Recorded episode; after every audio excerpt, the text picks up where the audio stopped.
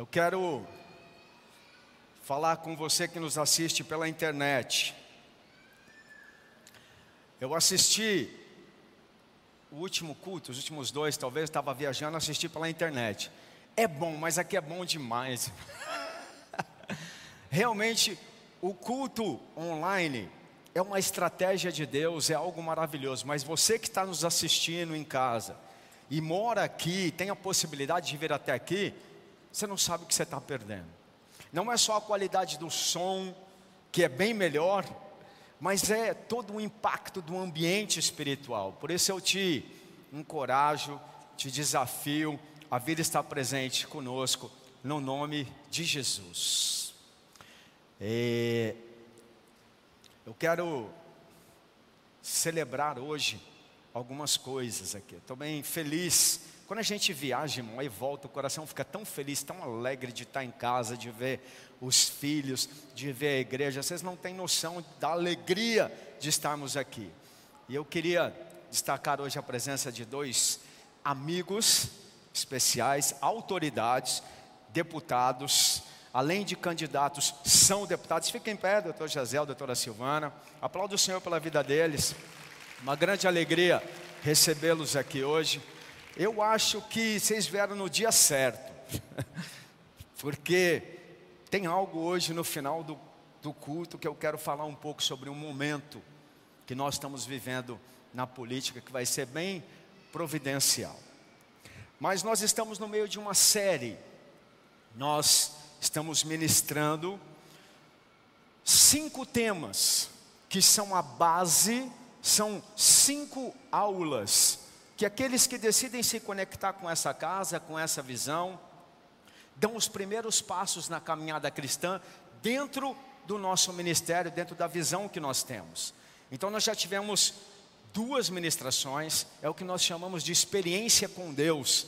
Dependendo da visão, dependendo do ministério, tem um nome diferente. Né? No, eu lembro que na visão do G12 era encontro, era tudo. Mas na verdade são estratégias, são temas, fundamentos cristãos que te aproximam de Deus. Quando a gente começa a caminhada, não é só quando começa a caminhada, não, esses temas são para o resto da vida, são fundamentos da nossa fé cristã. Então nós já tivemos aqui duas dessas ministrações. A primeira foi posição em Cristo.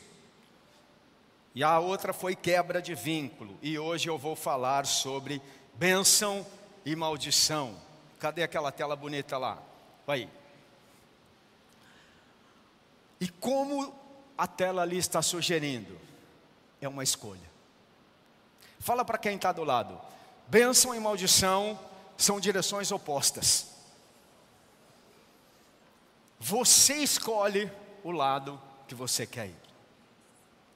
Pode diminuir um pouco o ar-condicionado, está todo mundo tremendo aqui na frente. Pode diminuir um pouco aí, Fábio. Estou vendo a negada tremer aqui. Eu não sei se é unção ou se é frio. Acho que é frio, porque nem comecei a pregar ainda. Pergunta para ele agora: você escolhe qual direção? O problema é que às vezes a nossa boca faz uma escolha e as nossas atitudes fazem outra. E nós estamos num tempo onde, eu não sei quantos já ouviram falar disso, mas é só entrar na internet e começar a assistir algumas coisas, alguns pregadores, principalmente os mais novos. E eu não tenho nada contra mais novos, tá? Meu filho pregou aqui semana atrasada mas é porque tem umas teologias meio diferentes aí. Por exemplo, uma tal de supergraça. Né? E, e o pessoal fala que a supergraça seria uma espécie de é, passe livre para pecar. Então você pode fazer o que quiser, que maldição não existe, afinal de, afinal de contas, Jesus já levou na cruz do Calvário toda a maldição, e é verdade. Mas distorcem e misturam isso como se fosse uma espécie de você pode levar a sua vida do jeito que você quiser, você pode fazer o que você quiser, que nunca uma maldição como consequência das suas atitudes vai chegar até você. E isso é uma grande confusão. Isso não é uma verdade bíblica. Por isso hoje eu quero te falar o que a Bíblia diz sobre bênção e maldição. Pode um cristão estar embaixo de maldição? Vamos ver? Eu falei, é óbvio que ninguém vai escolher estar embaixo de maldição, mas será que o fato de você ser um cristão apenas te realmente isenta de todo tipo de maldição? Pessoal, vê se dá para acender um pouquinho mais a luz. Eu não sei se eu estou ficando tiozinho, mas eu não estou enxergando o povo. Eu gosto de ver o povo quando eu estou pregando para ver se eles estão fazendo caretas, está torcendo.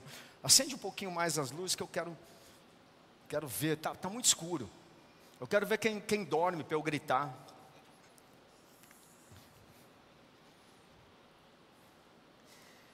O primeiro argumento que as pessoas que defendem esse tipo de pensamento dizem é o seguinte: maldição é coisa inventada por homens. Isso não existe. Isso é coisa que é, as pessoas inventaram para assustar a gente, para pôr medo na gente. E eu te digo que isso não é verdade. A própria Bíblia, coloca para mim Deuteronômio 11, 26. Você vai ver que maldição é um conceito criado por Deus, dentro do princípio do livre-arbítrio, que é uma das maiores bênçãos que nós podemos ter. Guarde isso: livre-arbítrio. Lembra que bênção e maldição é uma escolha. Eis que hoje eu ponho diante de vocês a bênção e a maldição. Está escrito há muito tempo. Está lá no Pentateuco. Moisés escreveu. Isso é coisa antiga, muito, muito, muito antiga. Deus criou esse princípio. E não é que Deus criou a maldição para que você seja amaldiçoado. Ele criou um princípio chamado livre-arbítrio, e é dentro desse princípio que se encaixa. Hoje eu lhe ponho diante de vocês a bênção e a maldição. A bênção, se cumprirem os mandamentos do Senhor seu Deus, que hoje eu lhes ordeno. E a maldição, se não cumprirem os mandamentos do Senhor seu Deus, mas se desviarem do caminho que hoje eu lhes ordeno, para seguirem outros deuses que vocês não conheciam. Primeira coisa que esse texto diz é o conceito bíblico de que nós decidimos para que lado nós queremos ir: ser abençoados ou ser amaldiçoados. Ele nos deixa livre, parece um pouco estranho, né? Não parece estranho Deus deixar você ir para o lado da maldição? Eu já pedi para Deus tirar meu livre-arbítrio. Eu falei, Deus, eu não quero errar mais não. Tira meu livre-arbítrio. Faz eu fazer só o que é certo. Sabe quem faz isso? O diabo. Esse é o conceito da libertação, da liberdade. Deus não obriga ninguém a segui-lo, o diabo obriga. Se você der uma brechinha, ele entra, te escraviza com vício, te escraviza com um monte de coisa e você não tem liberdade de escolha, você vai amarrado, você vai escravo. Deus não. Deus ele te dá o livre arbítrio. Sabe o que Deus me falou quando eu pedi para ele tirar o livre arbítrio? Não. Você tem a liberdade de me escolher ou não. Você decide se quer cumprir o plano que eu planejei para você, Jeremias, eis que tenho planos de bem. Salmos diz que ele escreveu cada um dos meus dias, mas eu posso escolher viver esses dias ou não. Isso é maravilhoso, querido. Deus realmente é um Deus que não aprisiona. Ele não te obriga a fazer nada. E se ele tirar o livre-arbítrio, ele acabou de quebrar a tua liberdade. Você acha que Deus não podia chegar e falar: "Não, não, não. Vai ser tudo desse jeito aqui, ó. Ninguém vai errar mais. Vai todo mundo fazer o que eu quero, um bando de robô. Isso é escravidão. Você é livre. Deus criou esse princípio, porque Ele nos dá liberdade para escolher servi-lo ou não. Agora, olha Deuteronômio 30, 19. Presta atenção nesse texto, que coisa linda. Hoje, tomo o céu e a terra por testemunho contra vocês, que eu lhes proponho a vida e a morte, a bênção e a maldição. Escolham, pois, a vida, para que vivam vocês e os seus descendentes. Vai. Amando o Senhor seu Deus, dando ouvidos à sua voz e apegando-se a Ele, pois disto depende a vida e a longevidade de vocês. Escolham a vida. Se ele não fosse Deus, ele falava: pelo amor de Deus, escolha Deus, escolha a bênção para que habitem na terra que o Senhor, sob juramento, prometeu dar aos seus pais, de vocês, Abraão, Isaac e Jacó. Presta atenção, querido. Além de ensinar e não escravizar, além de dar a opção, ele não faz igual o diabo escraviza, o diabo não dá opção, querido. Dá essa brechinha aqui para ele, para você ver. Ele entra arregaça a sua vida, destrói tudo, te escraviza, você nunca mais vai conseguir sair debaixo da escravidão dele, a não ser se tiver um crente, um cristão que vai lá e te liberta, e alguém clamando por você, para você ser livre daquele jugo. Deus não. Deus te avisa: olha, tem a bênção e a maldição. Só que ele faz mais do que isso. Como um pai, ele tem uma expectativa de que você escolheu bem. Esse texto mostra que ele tem uma expectativa. Esse é um dos motivos pelo qual a igreja existe. Esse é um dos motivos pelo qual nós estamos aqui. Sabe por quê? Porque eu quero que outros conheçam a mesma liberdade que eu conheci.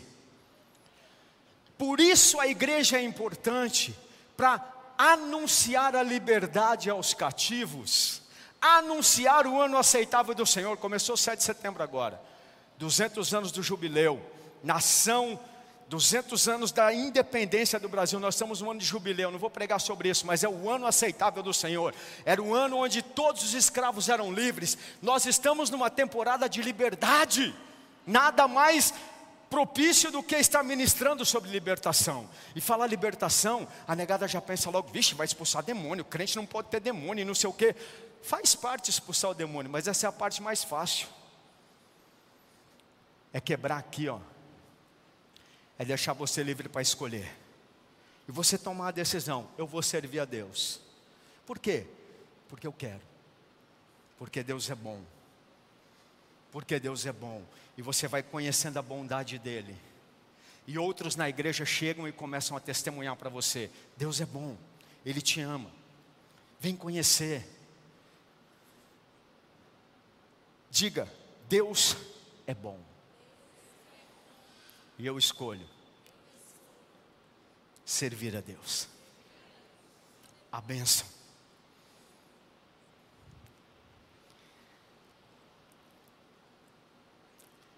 O segundo argumento, o primeiro é esse, de que maldição não existe, foi coisa inventada pelos homens. Não, foi Deus que criou a bênção e a maldição para te dar liberdade de escolha.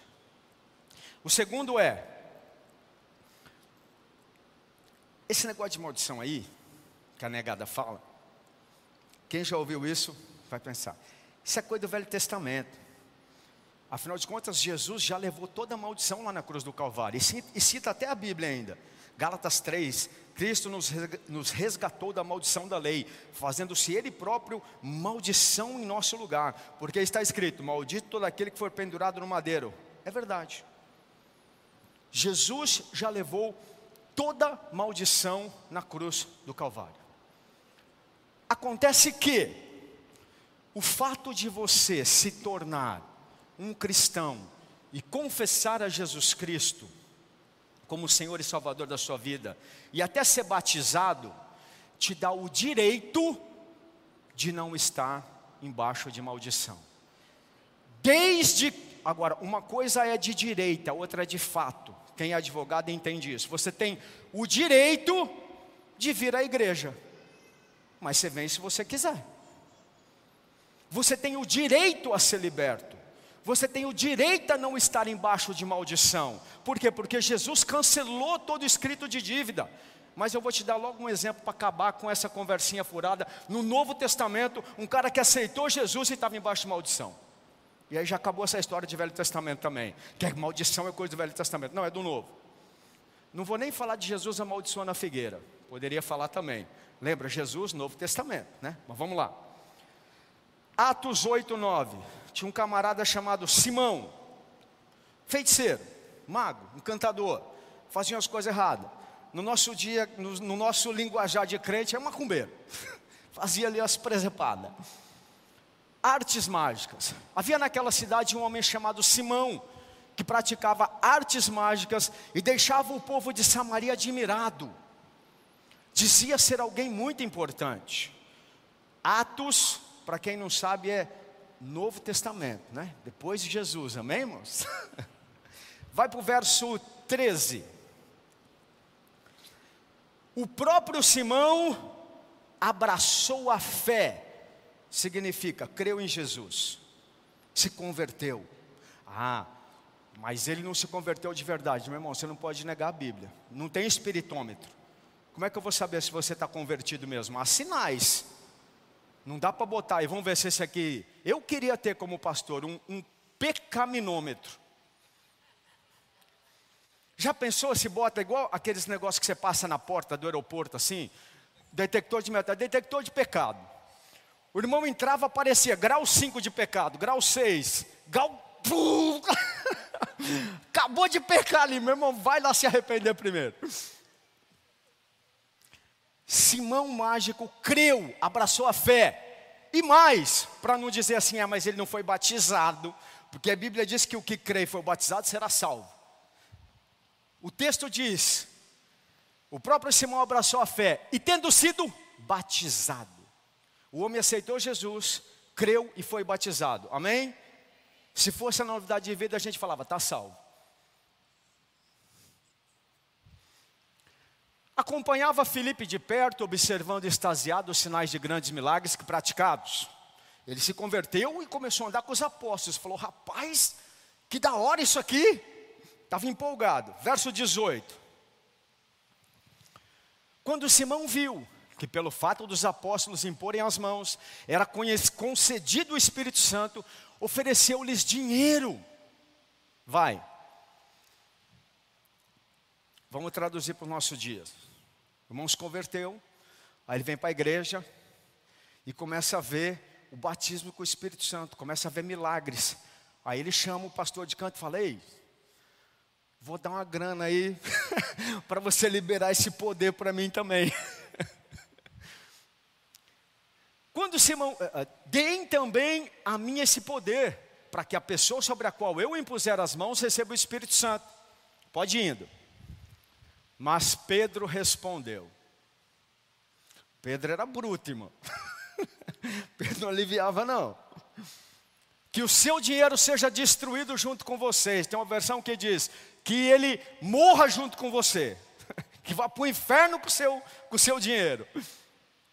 Pois você pensou que com ele poderia adquirir o dom de Deus. Então lhes impuseram as mãos e eles. Não, não, não, você voltou, irmão. Vai para o 19, né? É para o 19, você voltou. Não. Dizendo, mas Pedro respondeu: é o 20, vai para o 21. 21. 19, 20. Não existe porção nem parte para você nesse ministério, porque o seu coração não é reto diante de Deus. 22. Portanto, arrependa-se desse mal e ore ao Senhor, talvez Ele perdoe por esse intento do seu coração. Vai. Pois vejo que você está cheio de inveja e preso na sua maldade. Há uma versão aqui que diz que você está em fel de amargura e laço de iniquidade. A palavra original aqui é iniquidade. Sabe o que é iniquidade? Maldição. É algo distorcido. Pergunta: alguém cheio de inveja, preso em maldade, laço de iniquidade, está embaixo de bênção ou de maldição?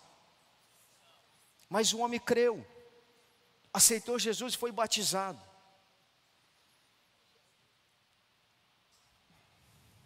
Acabou a conversinha de que não existe maldição no Novo Testamento, porque Jesus morreu na cruz do Calvário. Existe, querido. Todas as vezes, presta atenção, que você toma uma atitude contra a palavra de Deus, você está escolhendo a maldição. Independente de ser da igreja ou não. Independente de quantos anos você está convertido. Independente de ter sido batizado, seja em qual denominação. Se você opta, escolhe a maldição, qualquer princípio contrário, qualquer atitude que você toma, contra os mandamentos de Deus que ele estabeleceu lá no início e falou: escolhe a bênção, escolhe a bênção. Quando você não escolhe a bênção, quando você não escolhe seguir os mandamentos, você tomou o caminho da esquerda.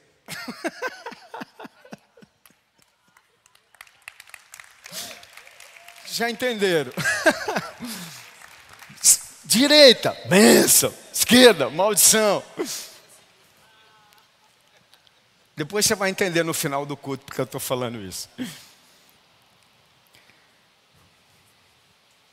Simples, porque aqui você precisa ficar, precisa ficar registrado. Todas as vezes que agimos contra a palavra e os princípios de Deus, estamos entrando embaixo de maldição. Vamos para alguns exemplos práticos de maldição hoje. Fala para quem está do lado, que lado você escolheu, benção ou maldição?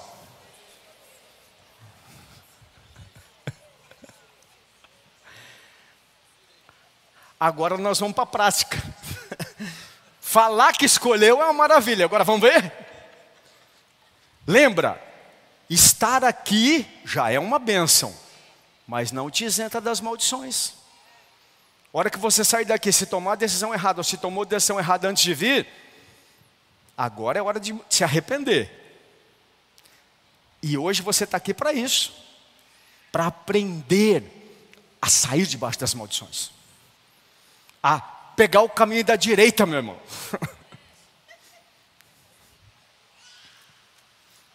o caminho da bênção. Clássico de maldição, texto clássico, Jeremias 17, verso 5. Primeiro exemplo, eu vou dar três e já vamos para o encerramento. Botar o diabo para correr hoje, toda maldição. Assim diz o Senhor: Maldito é Deus que está falando, não é o diabo, meu irmão. É Deus. Maldito aquele que confia no ser humano, ou o homem, que faz da carne mortal o seu braço e cujo coração se desvia do Senhor. Vai.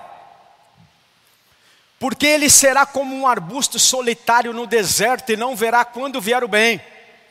Pelo contrário, morará nos lugares secos do deserto e na terra sal, salgada e inabitável, ou seja, deserto. Eu preguei esse texto aqui durante a Covid, eu acho que quase um ano. E eu fiz um estudo profundo. Essa palavra, confiar, ela é do hebraico batar. Olha que bonito. Tem que fazer o batar. Que é para falar em hebraico, para você entender. E o contexto dela significa onde você coloca a sua esperança, onde você coloca a sua expectativa. Então o que está dizendo aqui? Que todas as vezes que você decide, que você coloca o seu batar, a sua expectativa, a sua esperança na força do seu braço, emprego, salário, competência, ou em pessoas, chefe, amigo, irmão, pastor, familiar. Todas as vezes que você confia nisso, coloca a sua expectativa, a sua esperança, você acabou de entrar embaixo de maldição. Ficou quieto agora aqui. Muitas vezes você entra embaixo de maldição, nós entramos sem saber. Confiou no teu salário mais do que em Deus, maldito serás. Confiou nas pessoas, seja quem for, maldito.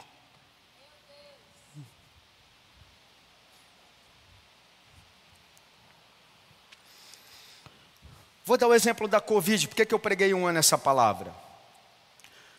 Porque foi um grande exemplo. Muitos diziam que confiavam em Deus. Você confia em Deus? É o meu batar. confio, oh, pastor, juro por Deus que eu confio em Deus. Achavam que confiavam. Mas veio um abalo, um chacoalhão. E na verdade essas pessoas descobriram que confiavam mais na ciência, confiavam na tecnologia avançada. Não, se aparecer uma doença, um vírus aí, a ciência hoje está avançada. Você viu como estava avançada? Não, mas vamos fazer uma vacina. Confusão essa vacina, meu irmão. Até hoje a bicha não, não resolveu muito. Você toma vacina, pega, transmite. Eu não estou falando mal da vacina, não, eu tomei. Isso é, cada um faz, faz o que quiser. Mas se a sua confiança estiver na vacina, na ciência, na tecnologia, no homem, no seja lá o que for, maldito. Sabe o que aconteceu? As pessoas foram habitar nos desertos, como o texto diz.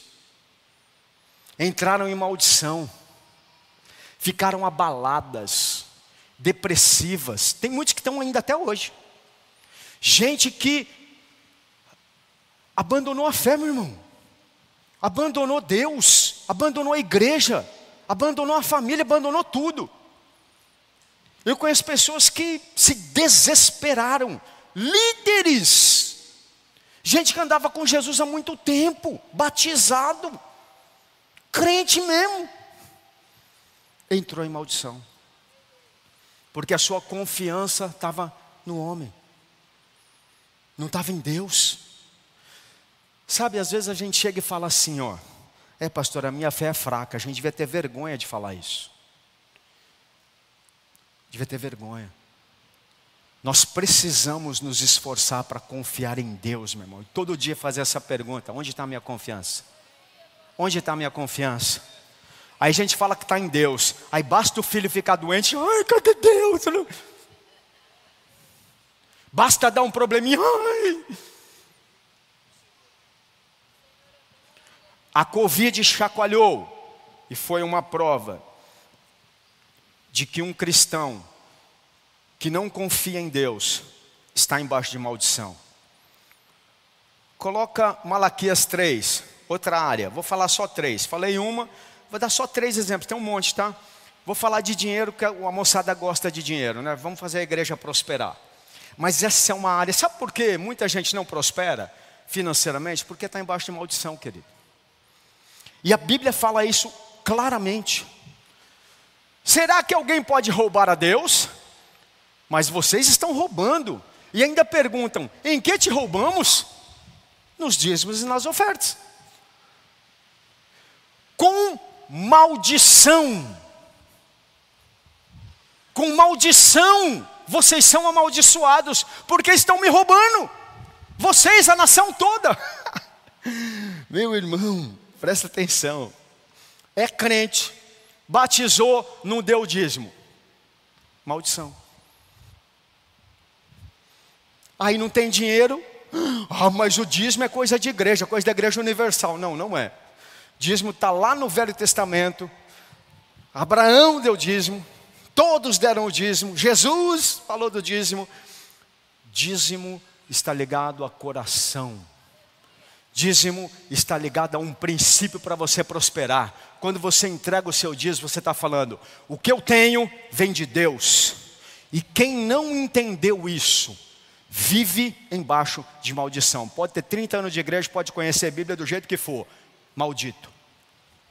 Fala para quem está do lado: por que, que você está com essa cara aí?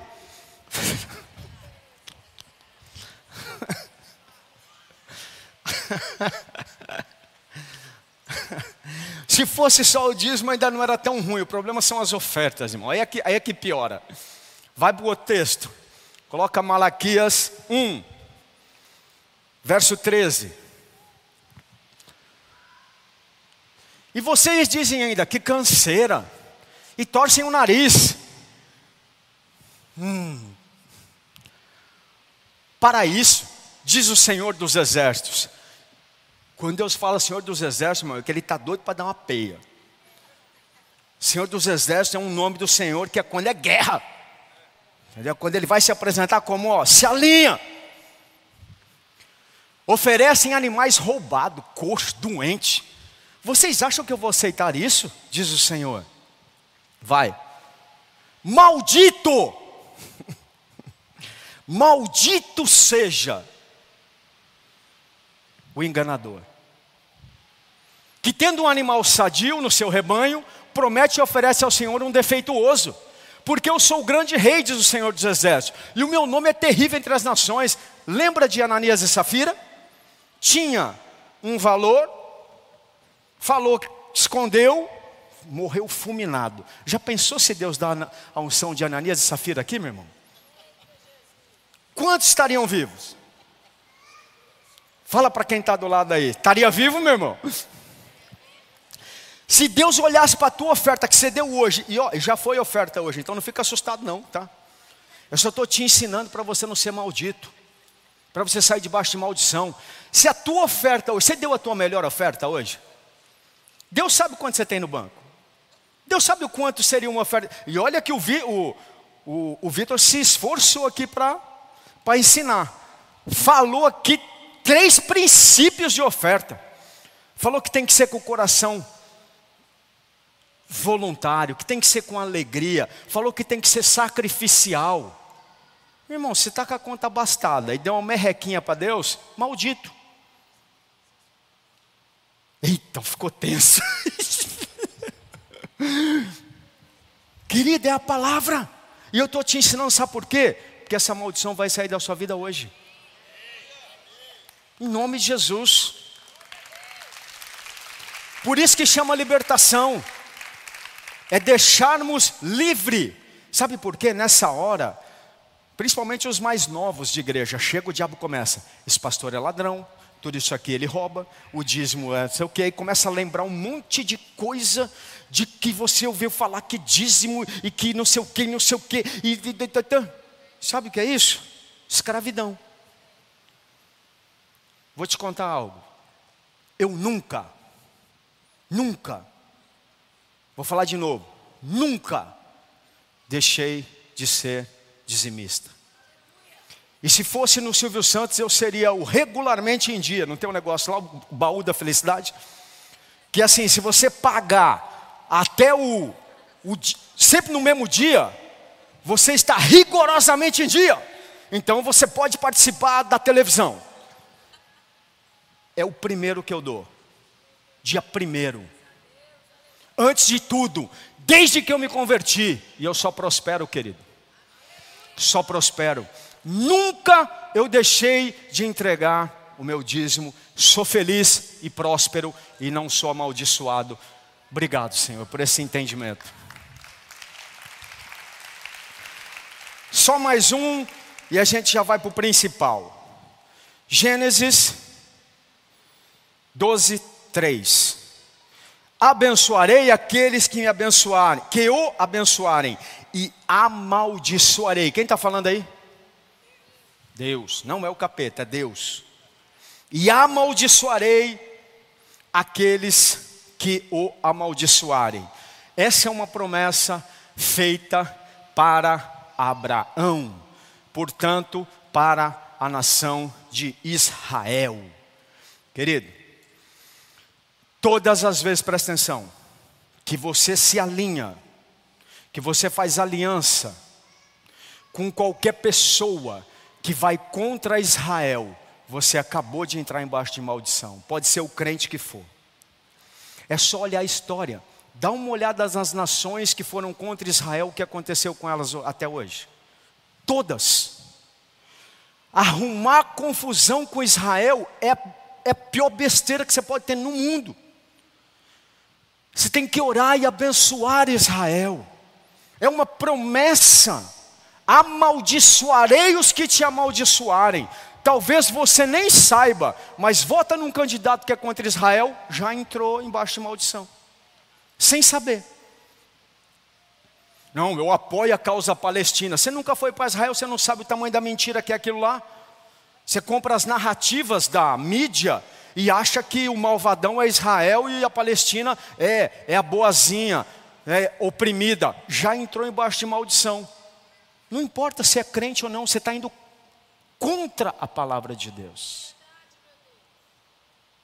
É o Israel que está ali? Oh, rapaz, é Israel, falando de Israel, lembrei de ti. Eu só te reconheci por causa das duas gêmeas. Olha o tamanho que elas estão, cara. Desculpa, é que fazia muito tempo que eu não vejo ele. Que Deus abençoe vocês, viu? E é propício, né? Israel aí, eu estou falando do cara, cara. Abençoa a vida dele, é Israel, irmão. Não se coloca contra esse homem, não, pelo amor de Deus.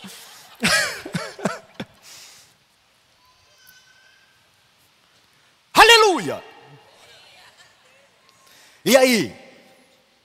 Qual o caminho você escolheu? A bênção ou a maldição? E as suas atitudes estão escolhendo qual o caminho? Direita ou esquerda? bênção ou maldição?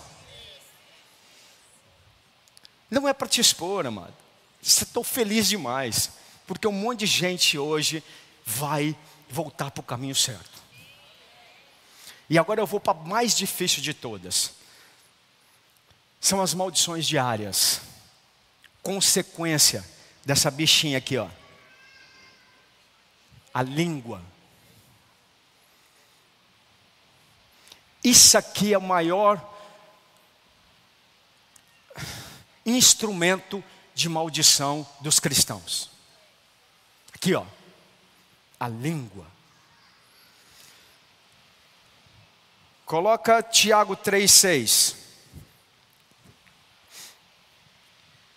Ora, a língua é um fogo, um mundo de maldade.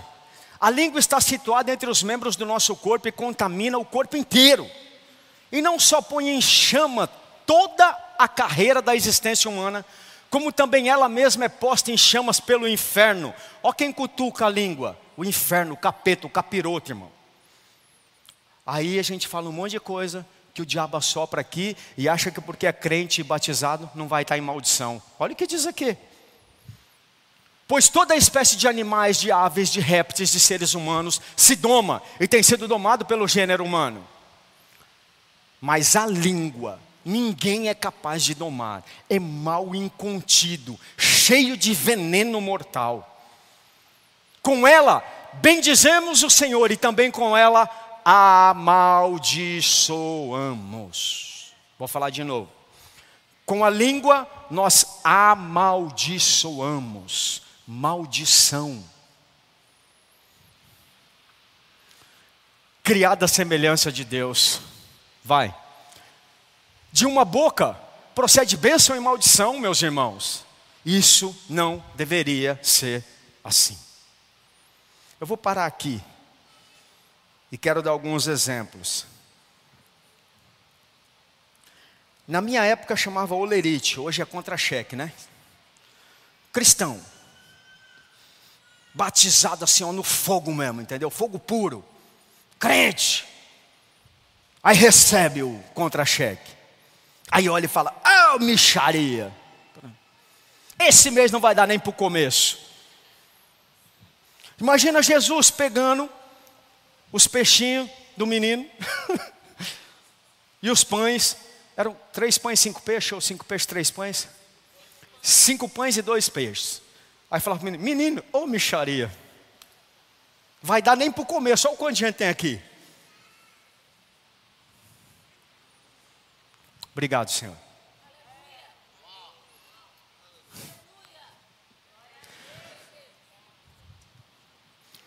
Você pode até dizer assim, ó, rapaz, aos meus olhos parece pouco, mas Deus vai honrar. Eu não sei como eu vou fazer, mas Deus vai multiplicar.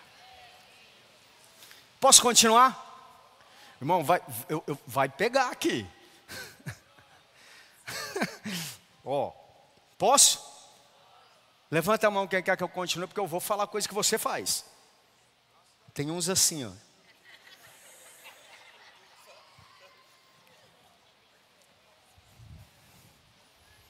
Eu fui autorizado. Você não pode ficar bravo comigo. Pais falando para os filhos: Ô menino burro, ô jumento, você é uma peste, rebelde. Não sei como essa criatura, você não vai dar nada na vida, menino. Cristão. Pesou, né? Pesou, né? Você é pai, mãe. Acabou de amaldiçoar o filho. Meu irmão, você pode até pegar a vara, ungir ela com óleo. Tinha uma irmã na igreja que fazia isso. Quando ela me contou, eu falei, Jesus, irmã. Porque não é a vara ungida, ela passava óleo na vara para bater nas crianças. Não, mano, faz isso não, isso é religiosidade.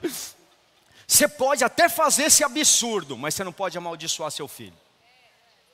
Porque da sua boca tem que sair bênção e não maldição. Continua? assim mesmo. Estou gorda demais. Pareço uma baleia. Estou um bucho.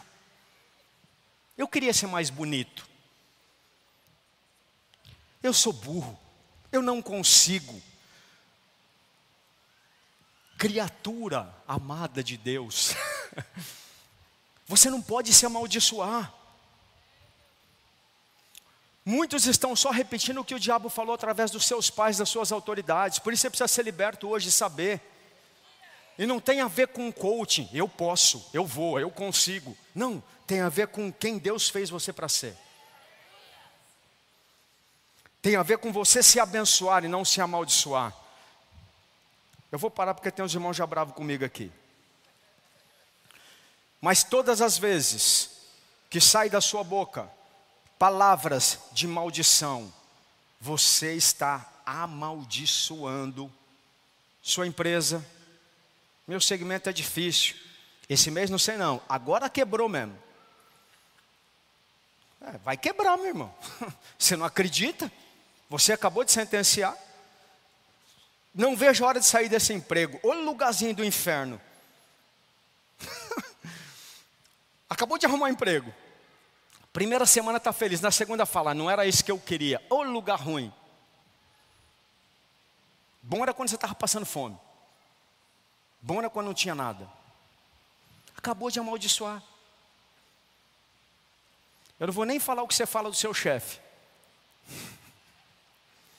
Eu não vou nem falar o que você fala daquela irmãozinha do seu amigo do trabalho. Você não foi posto para amaldiçoar ninguém, mas para abençoar. Sabe por que eles não se convertem? Sabe por que eles não estão aqui na igreja, seus amigos? Porque você está amaldiçoando ao invés de abençoá-los. Quando você começar a abençoá-los e profetizar que eles vão estar aqui, você vai ver se eles não vêm. Porque com a boca nós amaldiçoamos. Eu não vou nem falar da igreja. Essa igreja não ama mais. Não vou falar, não falei que não ia falar, mas vou falar. Essa igreja não ama mais as pessoas. Perdeu o amor. Sei lá, a visão está estranha. A igreja só pensa em crescer agora. É longe, vai pensar em diminuir. não, vamos então fazer uma campanha para tocar o povo da igreja. Mas tem gente que fala isso, só pensa em crescer. Lógico, meu irmão. E você devia desejar, e nós estamos numa temporada de crescimento, de expansão. Deus falou: larga as tendas, já que a nossa tenda já é larga, alarga as estacas, vai crescer, é tempo, é uma renovação. Creia, profetize e não amaldiçoe. Se você não crê nisso, você é o primeiro que eu estou combatendo em oração todo dia. Olha que legal. É o primeiro que eu estou orando para Deus pesar a mão, não, estou brincando. Estou orando para Deus quebrar essa maldição.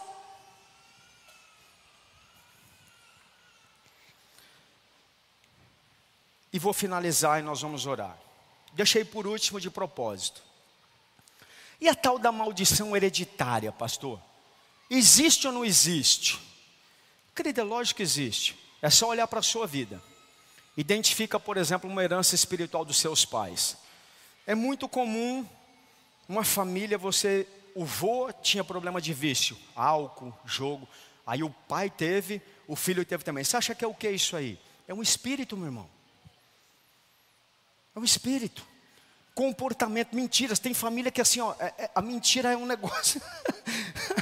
é difícil achar uma verdade ali. O que, que é isso? É um espírito. É uma herança espiritual. É uma maldição que vai de geração em geração. Mas por que, que eu deixei por último? Porque isso aqui é muito fácil de resolver. A negada fala, oh, maldição hereditária, tem, não tem. Mistura tudo num pacote e fala que não existe. Sabe como que resolve maldição hereditária? Aí sim vale Gálatas 3,13.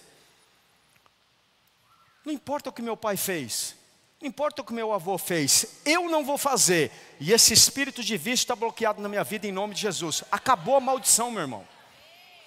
Não importa se na minha família todo mundo teve vício pornográfico de prostituição. Na minha vida não tem. Por quê? Porque Jesus me libertou e eu escolho, eu sou livre. Eu escolho ser fiel à minha mulher e vou morrer casado com ela. Ponto. Acabou. Não importa se meu pai, meu avô separou, traiu. Isso é um exemplo de maldição hereditária que eu não vou nem gastar tempo com isso. Essa é a parte mais fácil, querido. Essa sim, Jesus já levou na cruz do Calvário e nem o espírito maligno pode te manter preso. Seja qual for a maldição, seja qual for a herança, se seu pai quebrou, se era viciado em jogo, se seu avô, não importa, você em Cristo Jesus é chamado para a bênção é chamado para escolher a bênção. E se você escolher a bênção, não tem espírito maligno que pode te obrigar a ficar na maldição. Você pode escolher a maldição, mas demônio não pode te obrigar. Quantos entenderam? Queria chamar o louvor. Agora nós vamos para a prática e para a